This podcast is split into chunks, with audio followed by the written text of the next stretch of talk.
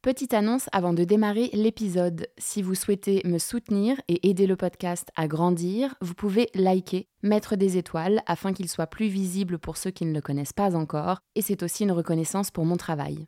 Et vous pouvez également faire des dons. Je mets le lien Helloasso dans les notes de chaque épisode. Donc si vous en avez les moyens, si vous écoutez souvent le podcast, qu'il vous a aidé personnellement, qu'il vous apporte des clés dans vos vies, voilà, sachez que les dons, ça m'aidera à créer plus d'épisodes.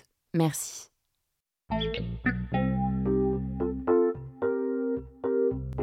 Bonjour à tous, je suis Raphaël et je vous emmène voyager avec moi dans le monde de l'ésotérisme, de la spiritualité et de l'invisible. Chaque semaine, nous retrouvons nos invités qui retracent leur parcours qui les ont amenés à se connecter à l'autre monde et nous parlent de leurs facultés, de leurs expériences et découvertes dans les domaines qui les passionnent. Nous explorerons avec eux des thématiques comme la communication quantique, l'astrologie, la peinture vibratoire de l'âme ou encore la médiumnité chez les enfants, et tout ça de manière très terre à terre bien sûr. Pragmatique ou non, soyez les bienvenus dans cette troisième saison du podcast Les Mondes Subtils. Et n'oubliez pas, si ce que je fais vous plaît, que vous en voulez plus et que vous souhaitez me soutenir, vous pouvez faire des dons. Le lien LOASO est dans les notes de l'épisode. Vous pouvez aussi liker, mettre des étoiles et partager autour de vous. Bonjour à tous, ça faisait longtemps que je vous avais pas fait d'épisode et ça me fait trop plaisir de reprendre le micro et de passer un petit moment avec vous. J'espère que vous allez bien, j'espère que la troisième saison du podcast vous a plu, vous a inspiré, vous a fait cheminer. Encore merci pour tous vos retours qui me font toujours autant plaisir. Aujourd'hui, je vous ai concocté un épisode sur la fameuse Nuit noire de l'âme. Beaucoup de personnes en parlent, il y a énormément de contenus littéraires, podcasts ou autres qui existent et qui sont accessibles sur le sujet. Mais j'avais quand même envie de vous faire un épisode là-dessus parce que je sentais que j'avais des choses à dire. J'ai senti euh, un élan, donc euh, je l'ai suivi.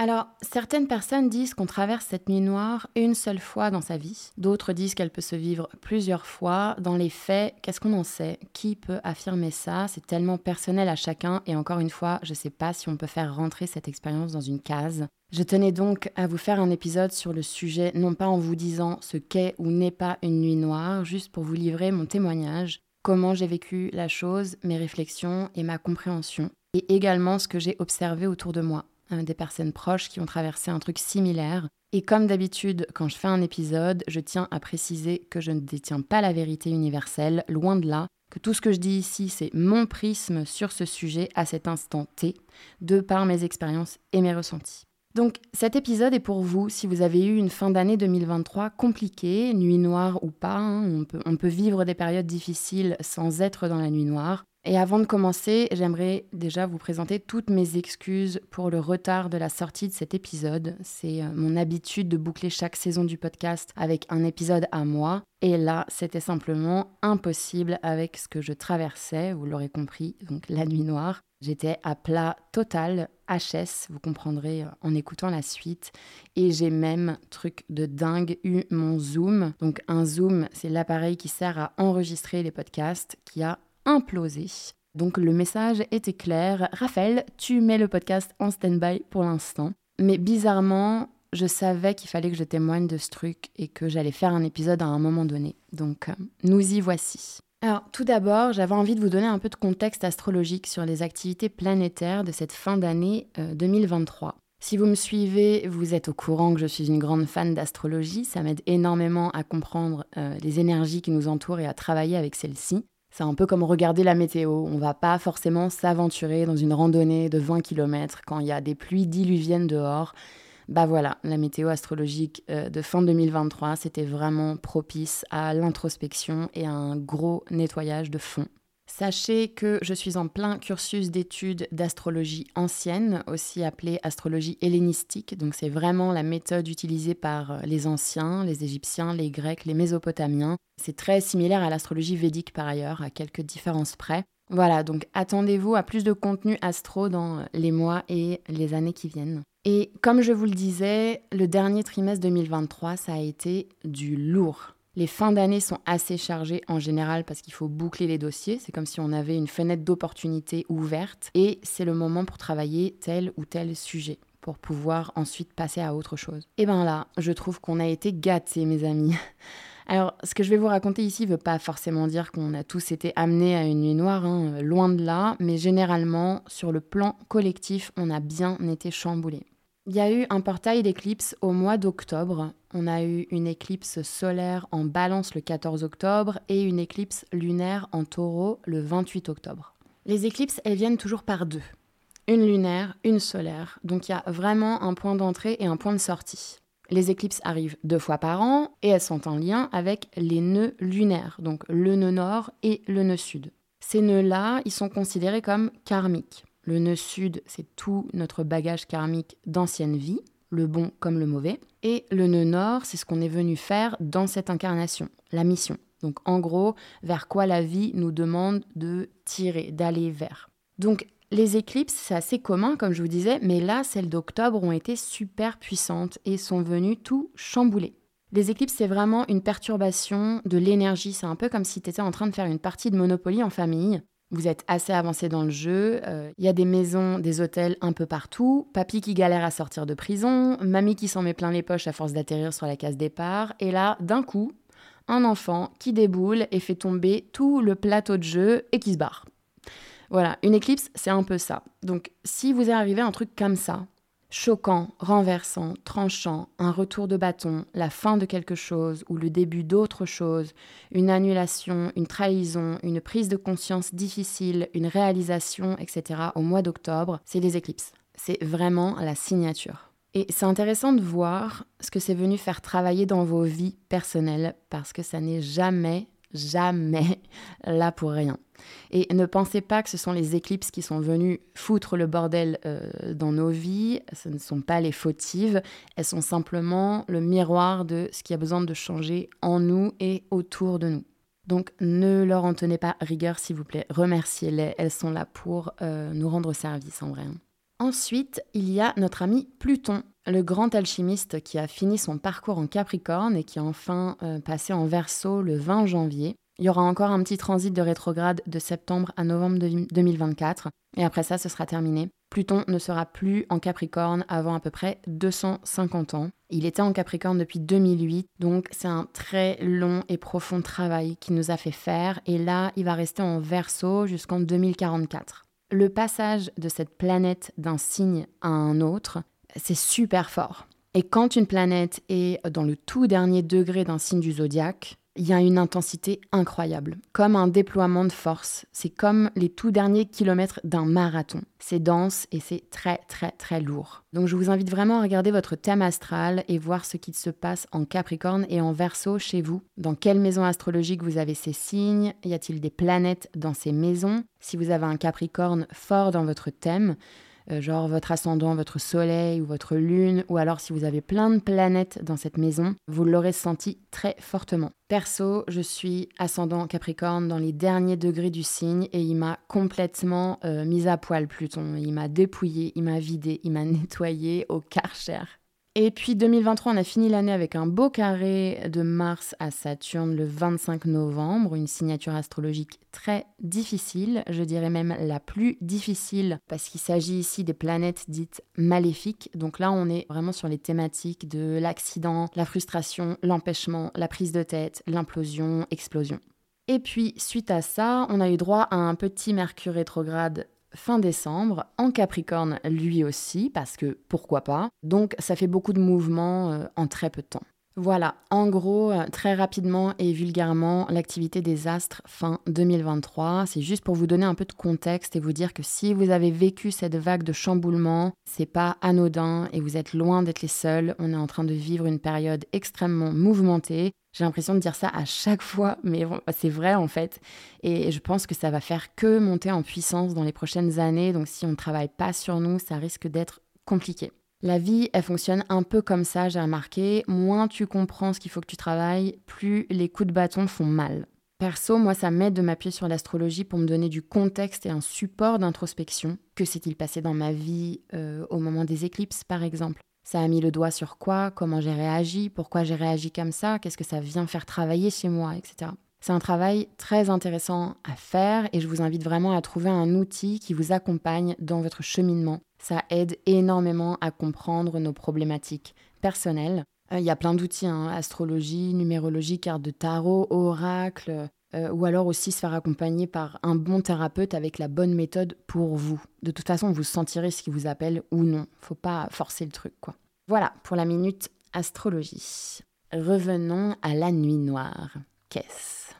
Pour moi, la nuit noire, c'est la mort symbolique de qui on pense être, mais qui est une image erronée que nous avons de nous-mêmes.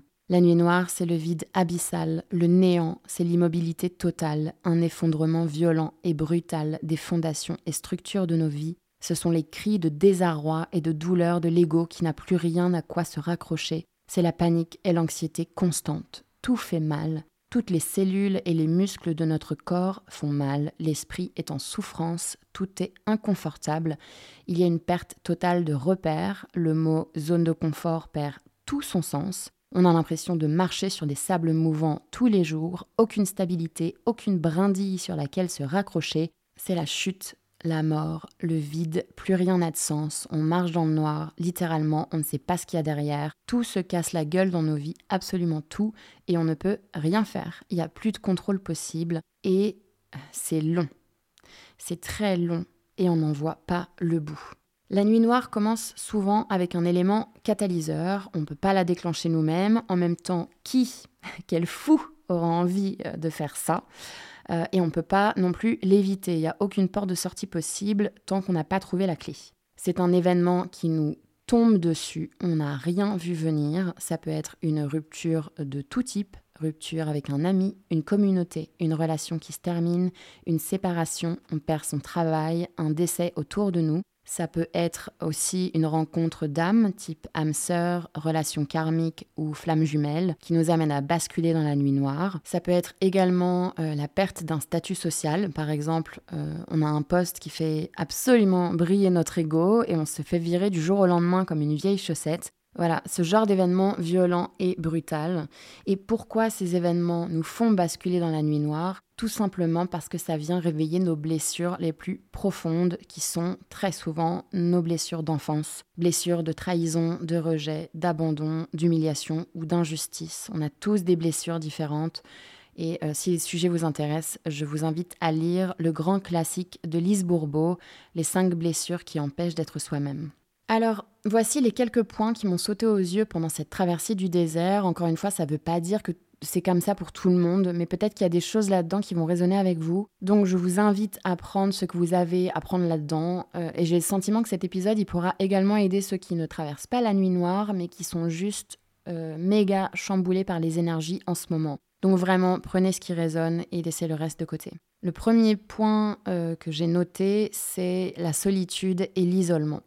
Je trouve que c'est le point le plus flagrant. La nuit noire, c'est quelque chose qui se traverse seul. Et la vie va faire en sorte que cette expérience, vous la viviez seul. Elle va vous isoler. Pourquoi? Ce n'est pas pour nous embêter, ce n'est pas non plus pour nous punir. Et l'isolement, il se vit de différentes manières. Hein. Vous pouvez totalement être tout le temps en train de sortir, de faire la fête, de vous plonger euh, dans le boulot et tout, et en fait de vous sentir absolument isolé à l'intérieur, genre seul avec du monde autour. Quoi. Pourquoi la vie, elle va nous isoler?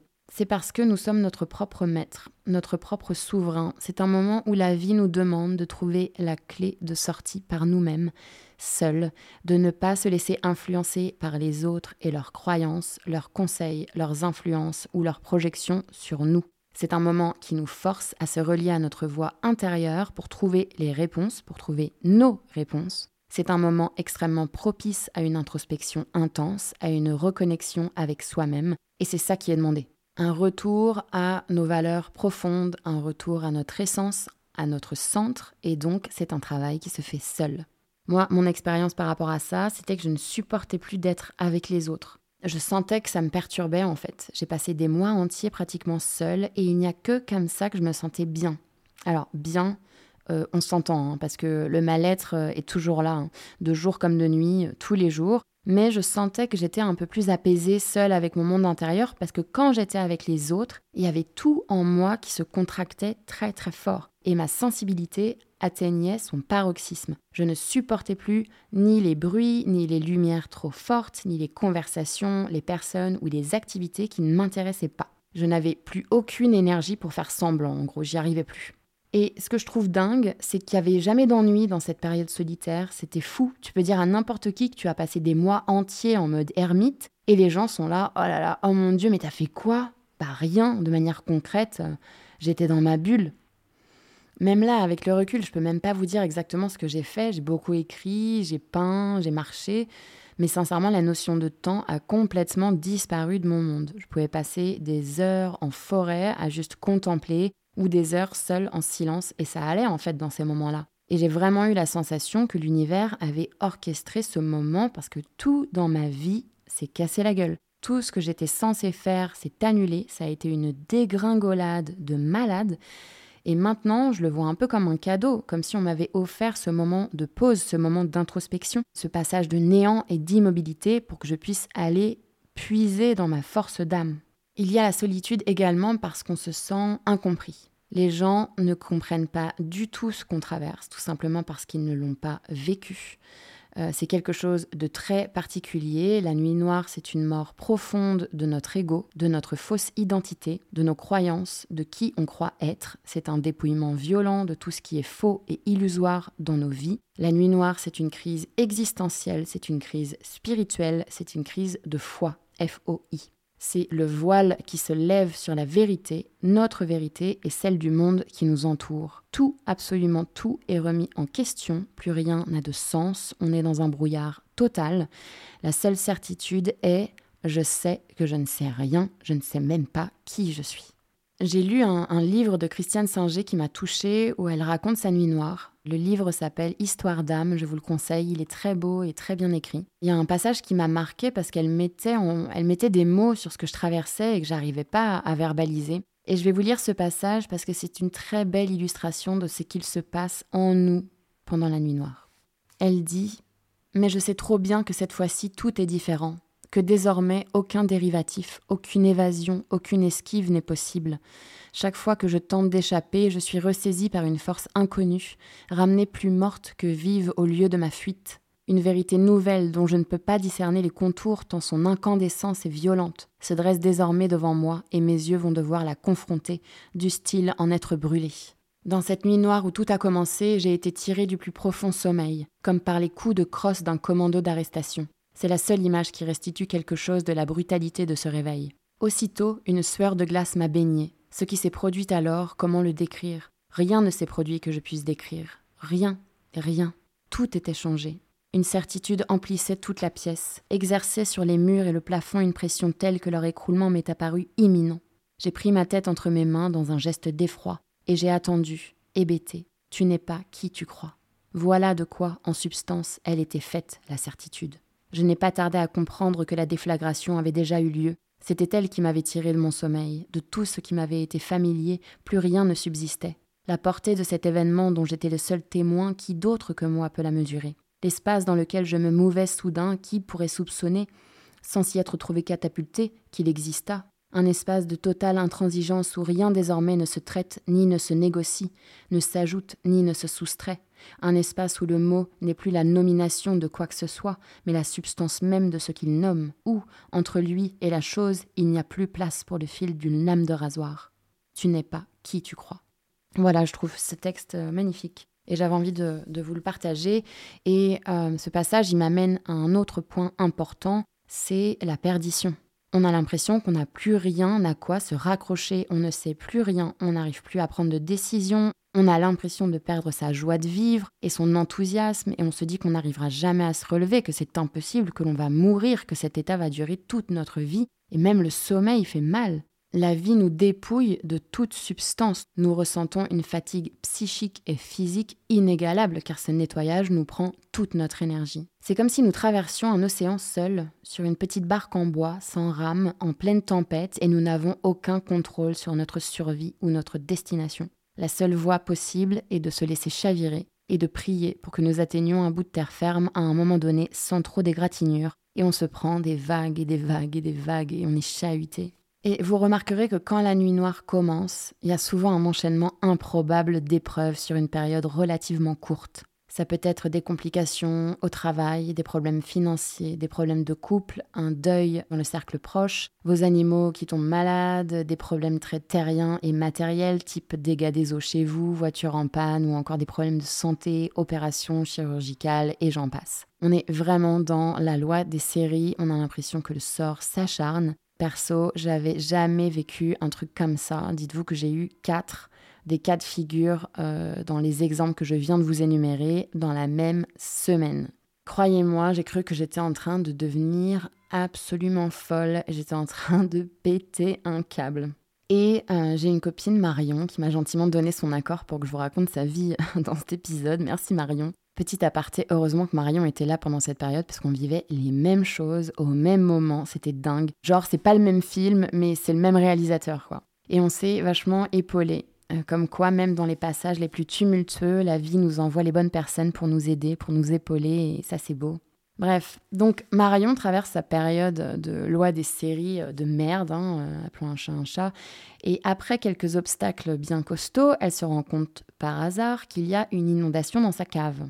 Et elle se retrouve forcée de faire le tri dans tous les cartons. Ce qui a pris l'eau, ce qui est encore sec, ce qu'il faut laver, éponger le sol, etc. Et en plus de ça, la lumière de sa cave, c'est, euh, vous savez, les lumières avec euh, les, vieilles lumières en fait, avec des minuteurs tout pourris où toutes les deux minutes ça s'éteint. Donc en fait, toutes les deux minutes, elle se retrouvait dans le noir à retraverser la cave pour tout rallumer. Et quand elle me raconte ça, je lui dis Mais Marion, c'est tellement symbolique ton histoire de cave là. Déjà, la cave, c'est assez parlant. C'est euh, le sous-sol, quoi. Ce sont les tréfonds, ça représente nos profondeurs, notre inconscient. Euh, donc cette cave, elle est pleine d'eau stagnante. L'eau, c'est quoi? C'est le monde des émotions. En astrologie, on a les signes d'eau qui sont le cancer, le scorpion et le poisson, qui sont des signes très émotionnels. Dans le tarot, on a la famille des coupes, qui, pareil, représente des archétypes liés à l'émotionnel. Si vous regardez la carte de l'étoile dans le tarot, l'arcane 17, c'est une femme nue en train de déverser des pichets d'eau dans la terre. Elle se déleste. Elle nettoie après être passée par la maison Dieu l'arcane 16. Et les larmes, c'est pareil, c'est de l'eau, c'est de l'émotion qui se libère. Et dans le cas de la cave de Marion, de l'eau qui stagne, c'est quoi? C'est de la moisissure. C'est de l'émotion qui est coincée, qui n'a pas été assimilée ou intégrée. Tout ça pour vous dire quoi? Regardez bien les épreuves qui vous tombent dessus parce qu'il y a un symbolisme là-dedans. Par exemple, moi j'étais complètement à plat, je n'avais plus d'énergie, euh, bah, ma voiture est tombée en panne de batterie, tout simplement. Je dis pas que c'est toujours comme ça, je dis juste que c'est intéressant de voir au-delà du problème, ce que ça vient montrer en miroir chez vous. Et cette loi des séries, elle est là pourquoi? Pourquoi le sort s'acharne autant? Bah Pour nous faire lâcher, tout simplement, pour qu'il n'y ait plus de résistance. Parce que nous, petits humains, avec nos gros égaux, on fait quoi quand il nous arrive des épreuves, on continue comme ça? Bah on résiste, on se laisse pas faire, on se relève, on fait face. Et est-ce que c'est pas ça qu'on nous a appris à faire depuis qu'on est tout petit? Ça vous dit quelque chose, les phrases Ne te laisse pas abattre, la vie, elle fait pas de cadeaux, il faut être combatif, il faut rien lâcher, il faut être fort, il y a que les faibles qui tombent. Et je suis désolée, mais il y a des moments pour tout dans la vie, en fait. Il y a des moments où on a de la force, d'autres moments non. Des moments où on se sent capable de se battre, d'être dans l'action, d'entreprendre, d'autres moments non. Et c'est comme ça, c'est pas grave. Et cette cascade d'épreuves pendant la nuit noire, elle est là pour qu'on abandonne, qu'on abandonne tout, qu'on lâche. Et c'est marrant, quand je parle de cette notion de résistance, j'ai toujours cette image, vous savez, genre les documentaires animaliers où il y a des chasseurs de crocodiles ou de serpents aux États-Unis ou en Australie. Et les mecs, ils sont là avec leurs chapeaux de cow-boy et leurs bottes. Et quand ils arrivent à attraper les reptiles, ben, ils sont là avec leurs deux mains à serrer tellement fort et ils donnent tout parce, qu'ils, parce que s'ils lâchent, ils se font bouffer par la bestiole. Et remarquez la force avec laquelle le reptile va se débattre. Il va tout donner, tout donner, et à un moment donné, il lâche. Ben, je pense que pour nous, c'est pareil. La vie, c'est le cow-boy qui nous maintient en tension permanente et nous, on est le reptile qui doit lâcher prise. La vie nous demande de tout lâcher, de revenir à l'essentiel, dans un quotidien très immobile et épuré, parce que c'est dans ces moments-là qu'on arrive à conscientiser ce qui ne va plus dans nos vies, ce qu'on doit lâcher, ce qui ne nous sert plus. C'est à ce moment-là que l'alchimie s'opère, c'est la première phase alchimique d'ailleurs l'œuvre au noir dont Patrick Burenstenas parle si bien, qui consiste à décomposer la matière afin de laisser la place à la lumière. La nuit noire, c'est l'épuration de nos parts d'ombre, c'est en ça qu'elle nous offre une opportunité incroyable d'élévation de conscience. C'est un cadeau inestimable, même si, quand on la traverse, on a juste envie de crever, on est d'accord. Ce qui m'amène au point suivant, euh, la mort et les envies de mort. C'est un sujet tellement tabou, euh, mais moi perso, ça me fait pas du tout peur d'en parler. J'ai pas honte de ça et je pense qu'il faut que la parole s'ouvre là-dessus. On est beaucoup à ressentir ça et pourtant personne n'ose euh, en parler de risque d'être étiqueté comme euh, suicidaire. Et pendant ma nuit noire, j'avais l'impression d'être coincée dans le jour de la marmotte. C'est-à-dire que chaque matin, je me réveillais avec une telle souffrance et une lourdeur et c'était une boucle infinie. Chaque journée était un parcours du combattant et je n'en pouvais plus. Je n'ai jamais pensé au suicide de manière concrète, mais là, j'avais tout simplement envie de disparaître. Je voulais que cette souffrance se termine, c'était insupportable et je me couchais le soir et j'avais juste envie de mourir dans mon sommeil quoi. De jamais me réveiller, de rentrer à la maison, de rentrer à la source. J'en avais assez de cette vie, d'autant de souffrances liées à cette incarnation terrestre, je voulais juste qu'on me laisse rentrer chez moi, là-haut. Et j'ai lu un livre de Cécile Cloulas, qui est psychologue, où elle parle de la nuit noire euh, dans un de ses chapitres. En fait, elle cite une femme qu'elle accompagne en consultation qui lui a livré son témoignage, et c'est totalement ce que j'ai vécu aussi, et ce que nombre d'entre vous vivent ou avez vécu également. Voici le témoignage de cette femme. Il ne restait rien, sauf une carcasse d'être humain qui respirait encore, à peine. J'avais le cœur déchiqueté et l'âme en lambeaux. J'espérais ne pas me réveiller le matin, mais tous les matins il fallait se lever et donner le change. J'avais l'impression d'être ivre de douleur, de tituber, de ramper. J'attendais la nuit avec impatience pour me recroqueviller et espérer m'endormir pour toujours. Voilà, j'ai trouvé ça, euh, euh, ouais, j'ai trouvé ça euh, pertinent en fait comme témoignage. Mais en soi, la nuit noire est une mort. C'est la mort d'une partie de nous-mêmes et il nous est demandé de faire le deuil de cette part de nous. D'ailleurs, ce que j'ai remarqué pendant ces traversées des ténèbres, c'est qu'il y a une duplication en nous.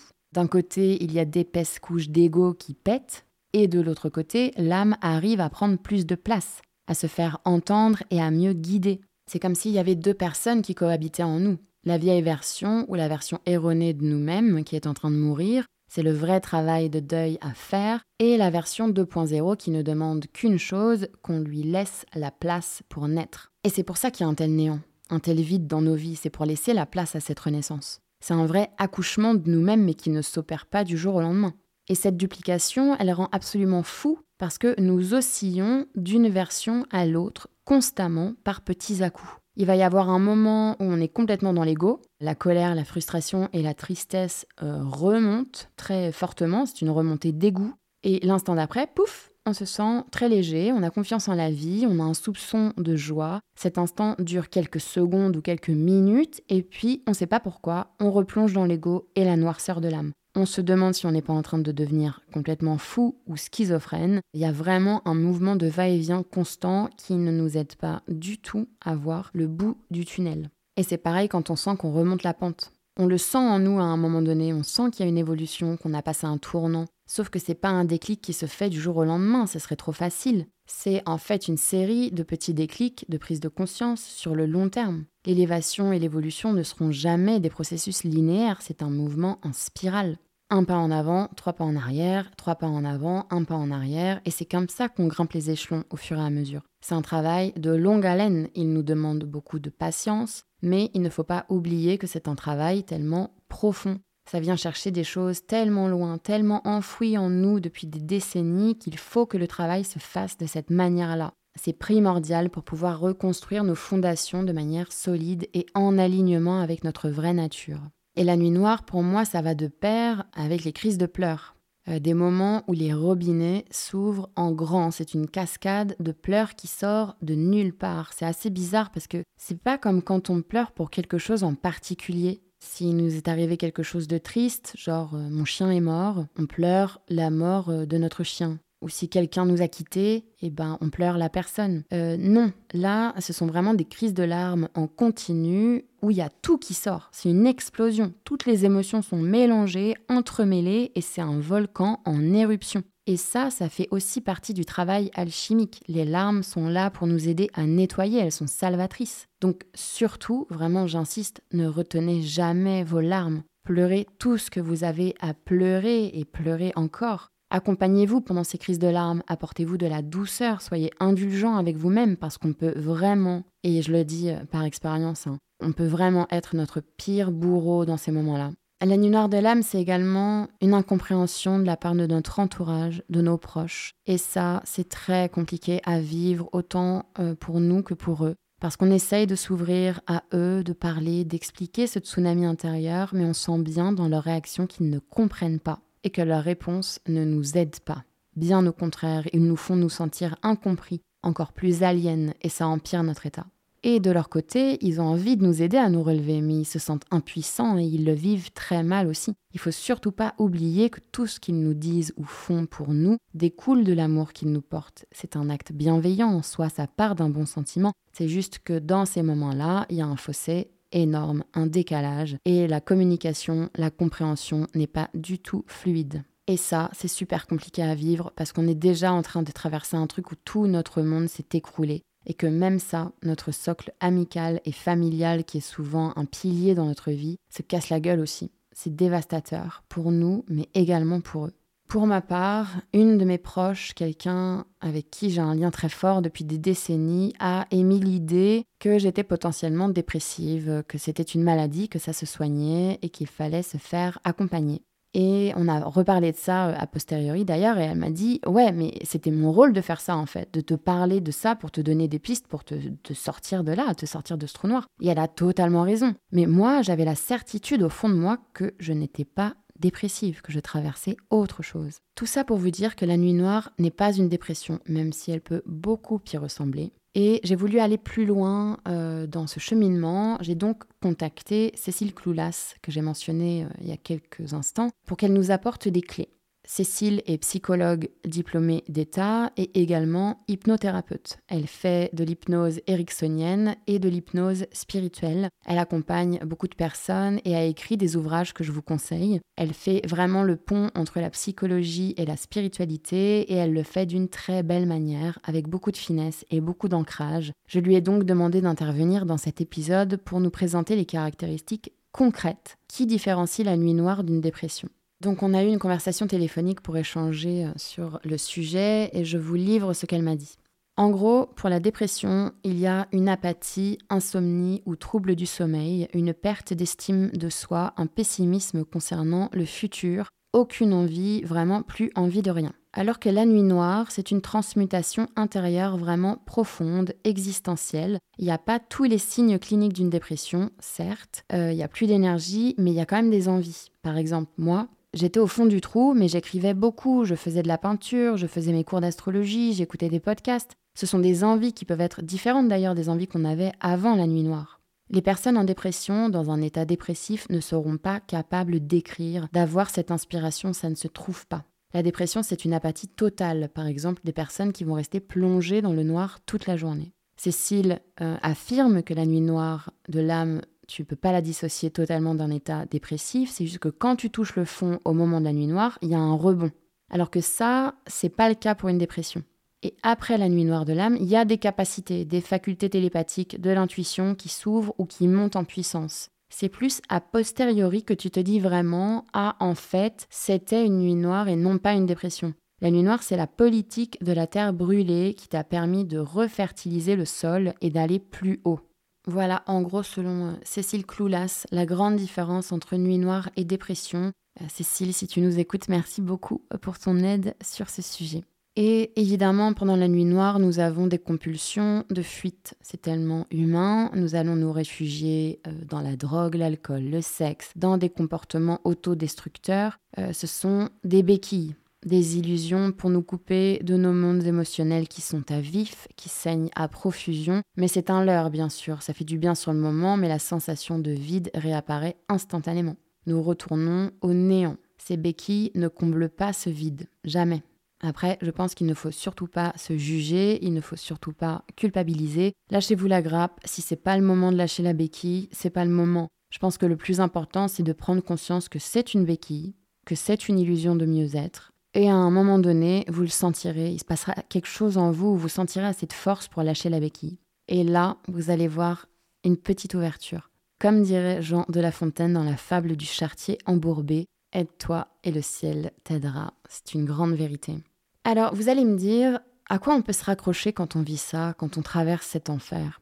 Eh bien, à sa foi, tout simplement, à sa connexion au divin. La nuit noire de l'âme, pour moi, c'est vraiment le début d'un parcours initiatique pour que l'âme s'élève. Avec le recul, on se rend compte que c'est un tremplin extrêmement puissant pour atteindre un niveau de conscience plus élevé. C'est un vecteur d'accélération énorme. Mon ami Lounès, qui a interviewé dans le tout premier épisode du podcast sur le magnétisme, à qui je parlais de ce que je traversais, et euh, qui m'a beaucoup soutenu parce que lui euh, a traversé ça il y a des années, et il m'a dit un truc qui m'a vraiment marqué et qui a profondément résonné en moi. Il m'a dit, il y a une grande différence entre le réveil et l'éveil. Le réveil, c'est beau, c'est léger, on prend conscience de la vie après la mort, tu es connecté, tu comprends que un est tout, tout est un, Dieu existe, que la vie a du sens, qu'il y a des guides, etc.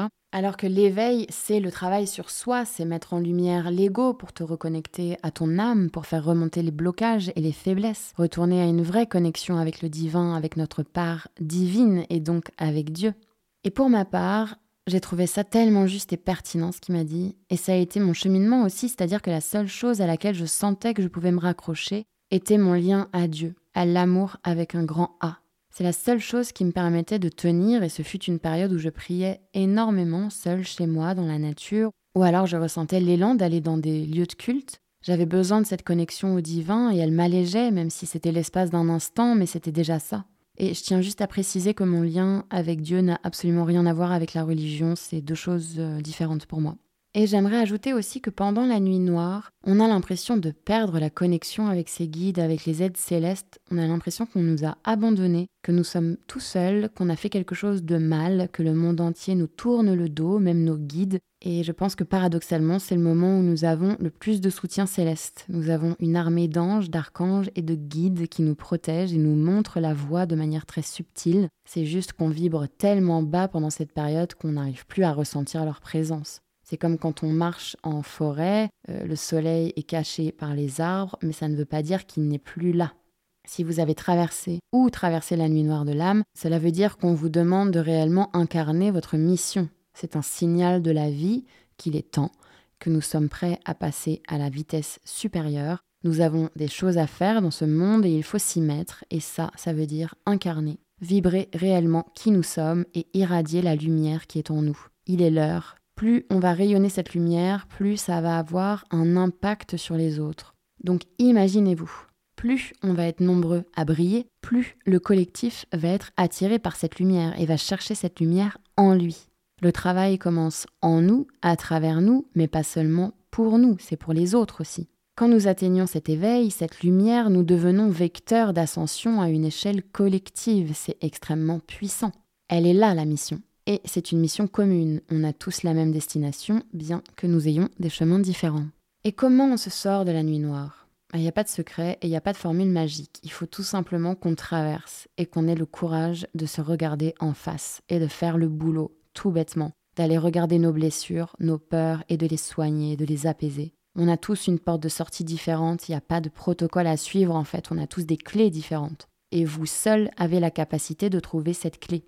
Personne ne pourra le faire pour vous, personne ne pourra vous donner la clé. On pourra bien sûr se faire accompagner, ce que je recommande fortement, je l'ai toujours dit dans mes podcasts, mais personne ne pourra faire le boulot à votre place. Par contre, je pense qu'il y a un outil qui est primordial pour tout le monde en ces périodes sombres et où il va falloir mettre les bouchées doubles, c'est l'ancrage. La nuit noire, c'est un tel tsunami intérieur, c'est tellement violent qu'il faut se forcer à s'ancrer vraiment tous les jours. C'est une condition sine qua non pour moi. Il y a plein de manières de s'ancrer, la méditation, la respiration, le sport, la marche, la nature, les animaux, revenir à des choses simples et saines, revenir à la terre et à son corps.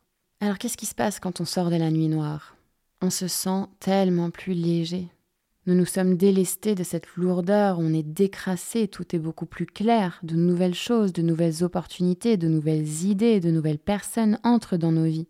On reconstruit, mais on reconstruit différemment. On sort de nos schémas habituels, il y a beaucoup moins de peur, une confiance aveugle en la vie, une certitude que nous sommes à notre place. Les chaînes se sont brisées, nous sommes libres d'avancer en mettant le doigt sur nos blessures profondes. Nous avons transmuté, nous avons fait tomber les barrières. Nous prenons conscience que toute la souffrance traversée pendant la nuit noire était simplement le reflet de la souffrance qui nous habitait depuis longtemps. Et c'est ça qui est intéressant c'est que pendant la nuit noire, on comprend rien à cette tempête intérieure. Tout se mélange, c'est un brouillard tellement épais. Mais une fois que nous entamons ce travail alchimique, ce travail de transmutation, les choses commencent à se dessiner dans la matière. Tout ce qui nous alourdissait, tout ce qui nous empêchait, tout ce qui entravait la lumière de circuler de manière fluide, commence à s'inscrire dans notre monde extérieur, dans la 3D, dans le monde purement terrestre. Et là, le travail devient de plus en plus, euh, j'ai envie de dire facile, mais c'est plus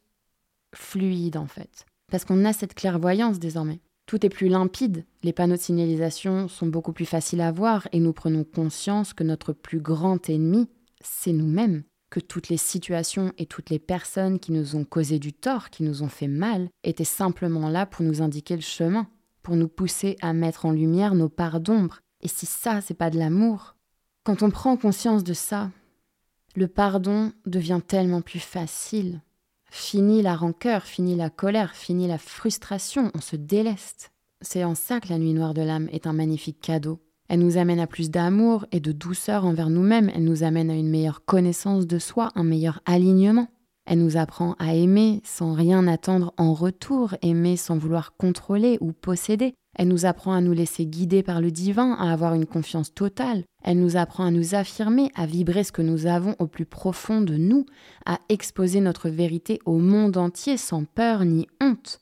Elle amène à l'épanouissement. Elle nous apprend le pardon, la patience, la gratitude pour tout ce qui nous arrive. La gratitude aussi de se dire j'ai traversé tout ça, bordel, j'ai fait preuve de tellement de courage, je peux être tellement fière de moi d'avoir traversé ce si long chemin semé de ronces.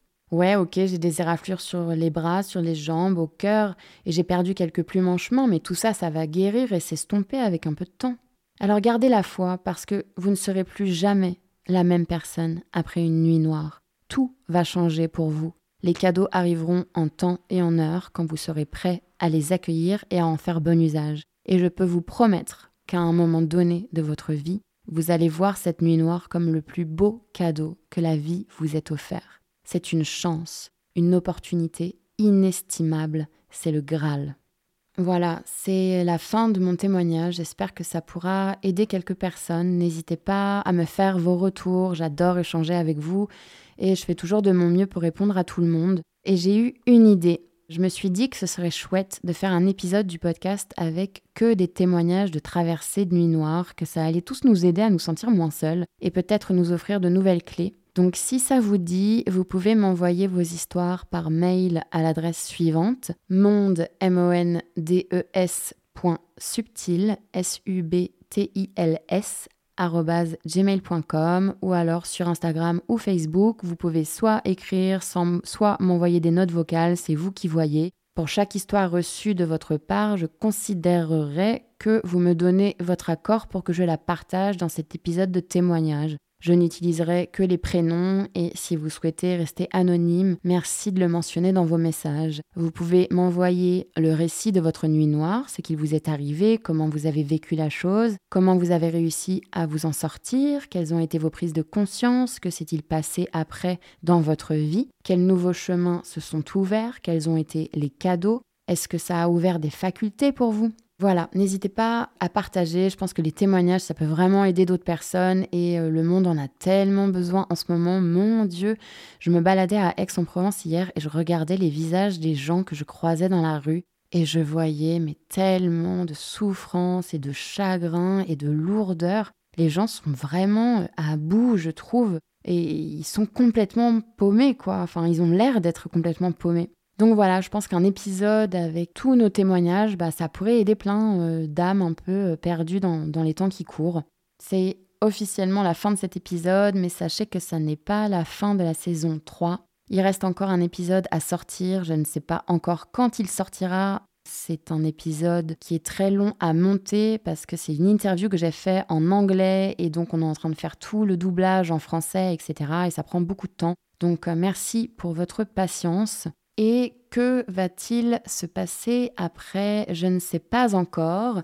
Je sais qu'il va se passer un truc, mais je ne sais pas, euh, je ne sais pas ce que c'est. Est-ce qu'il y aura une saison 4 Est-ce que le format va changer? Franchement, j'en sais rien. Je préfère être honnête avec vous. Je suis dans une grosse étape de reconstruction et je ne sais pas encore ce qui va sortir de tout ça. Quand ou comment ça va sortir, mais si vous voulez être tenu au courant des prochaines sorties, je vous invite à vous abonner au compte des mondes subtils sur Instagram, Facebook, YouTube ou à la newsletter. Comme ça, je vous tiendrai au courant au fur et à mesure de l'évolution du podcast. Et si vous avez envie de me soutenir, d'aider le podcast à grandir, vous pouvez liker, mettre des étoiles, comme ça il sera plus visible pour les autres qui ne le connaissent pas. Et c'est également une reconnaissance pour euh, mon travail. Euh, vous pouvez le partager autour de vous si vous voyez qu'il y a des personnes dans votre entourage qui commencent à s'ouvrir à l'invisible. Et vous pouvez aussi faire des dons. Je mets le lien Helloasso dans les notes de l'épisode. Alors les dons, c'est important, ça va m'aider à produire plus de contenu. Parce que la création d'un podcast demande beaucoup de temps et beaucoup d'énergie. Dites-vous que chaque épisode représente à peu près une semaine de travail à temps plein. Je sais, on dirait pas quand on écoute comme ça, mais c'est la réalité. Et euh, Les Mondes Subtils, je l'ai créé il y a deux ans maintenant. C'est un projet qui me tenait vraiment euh, à cœur. J'avais envie de l'offrir au monde gratuitement, qu'il soit accessible à tous et non pas réservé à une élite. Je ne vois pas l'intérêt. Et le podcast n'est pas un média euh, rémunérateur. Il n'y a pas vraiment de modèle économique en France, sauf si vous faites des millions de vues. Euh, c'est très difficile d'en vivre. Donc si vous en avez les moyens, si vous écoutez souvent le podcast, qu'il vous a aidé personnellement, qu'il vous apporte des clés dans vos vies, voilà, sachez que les dons, euh, ça m'aidera à créer plus d'épisodes. Sur ce, je vous embrasse très très fort, je vous envoie plein de force et de courage dans tout ce que vous êtes en train de traverser et d'entreprendre. Un grand merci pour votre écoute, votre présence et à très bientôt.